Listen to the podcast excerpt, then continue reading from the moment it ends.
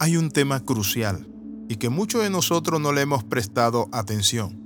Es el tema acerca de la restauración de vidas que conocían a Cristo y hoy están atrapadas por el pecado. Bendiciones de lo alto, bienvenido al devocional titulado Restaurando al Caído. En Gálatas capítulo 6, verso 1, la Biblia dice, Hermanos, si alguno es sorprendido en alguna falta, vosotros que sois espirituales, restauradle con espíritu de mansedumbre, considerándote a ti mismo no sea que tú también seas tentado. La restauración del caído es un tema crucial y de suma importancia en este siglo XXI. Cuánta gente servía, cantaba, adoraba, buscaba a Dios, pero hoy en día sus vidas son vidas grises, apagadas. Ahora veamos qué necesitamos para restaurar a una persona. Lo primero es la actitud.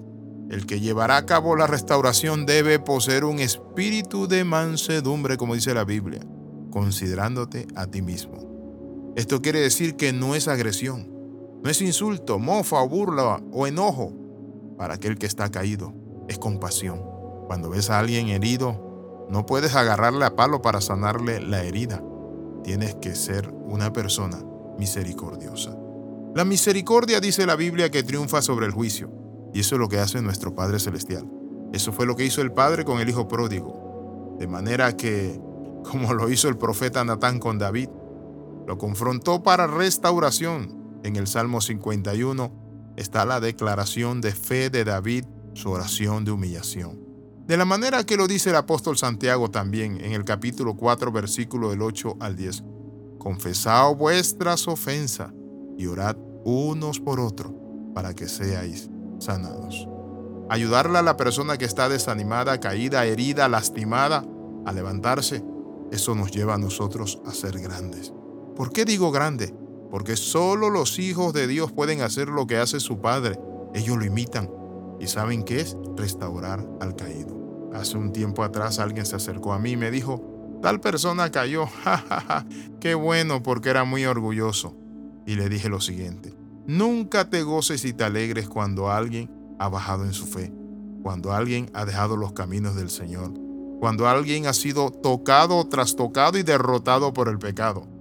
Por eso la Biblia dice, recuerda por tanto de dónde has caído y arrepiéntete y haz las obras que hiciste al principio. Ahora, cosas que no debemos de hacer. No debemos de quedarnos para condenar a la persona que ha caído al infierno y decirle, no, Dios te desechó, ya tú no sirves para nada. No, no, no haga eso. Es importante que nosotros oremos por esa persona, le mostremos esa área amable de restauración. No debemos de alegrarnos de su desgracia.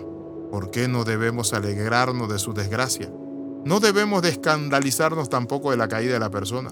No debemos de difamar a nuestro hermano y contárselo a otros. Necesitamos ir con la persona y orar por él y decirle que Dios le ama, que Dios tiene propósitos eternos. Quizás usted está escuchando este devocional y está diciendo, Dios me está hablando y te quiero dar esta palabra. Dios restaura, Dios te ama. El Padre te dice, vuelve a casa. Si no has experimentado la presencia de Dios, no significa que Dios retiró su espíritu de ti, sino que Dios está allí y está tocando a través de esta palabra tu corazón y te dice, abre tu corazón. Y yo voy a llenarte de salvación, de esperanza y de gozo, pero es necesario que renuncies a tu vida de pecado. ¿Quieres hacerlo? Entonces ora conmigo. Señor Jesús, entra a mi corazón. Lléname. Santifícame por completo, Padre Santo. Yo reconozco que he fallado, que he pecado, que he hecho lo malo. Yo reconozco que me he descuidado, Padre, pero acudo a ti, suplicando y rogando tu misericordia Restaurame, Señor. Perdóname y vuélveme el gozo de la salvación.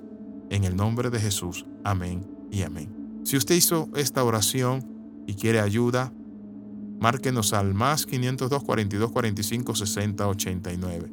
Le saluda el pastor y capellán internacional, el pastor Alexis Ramos.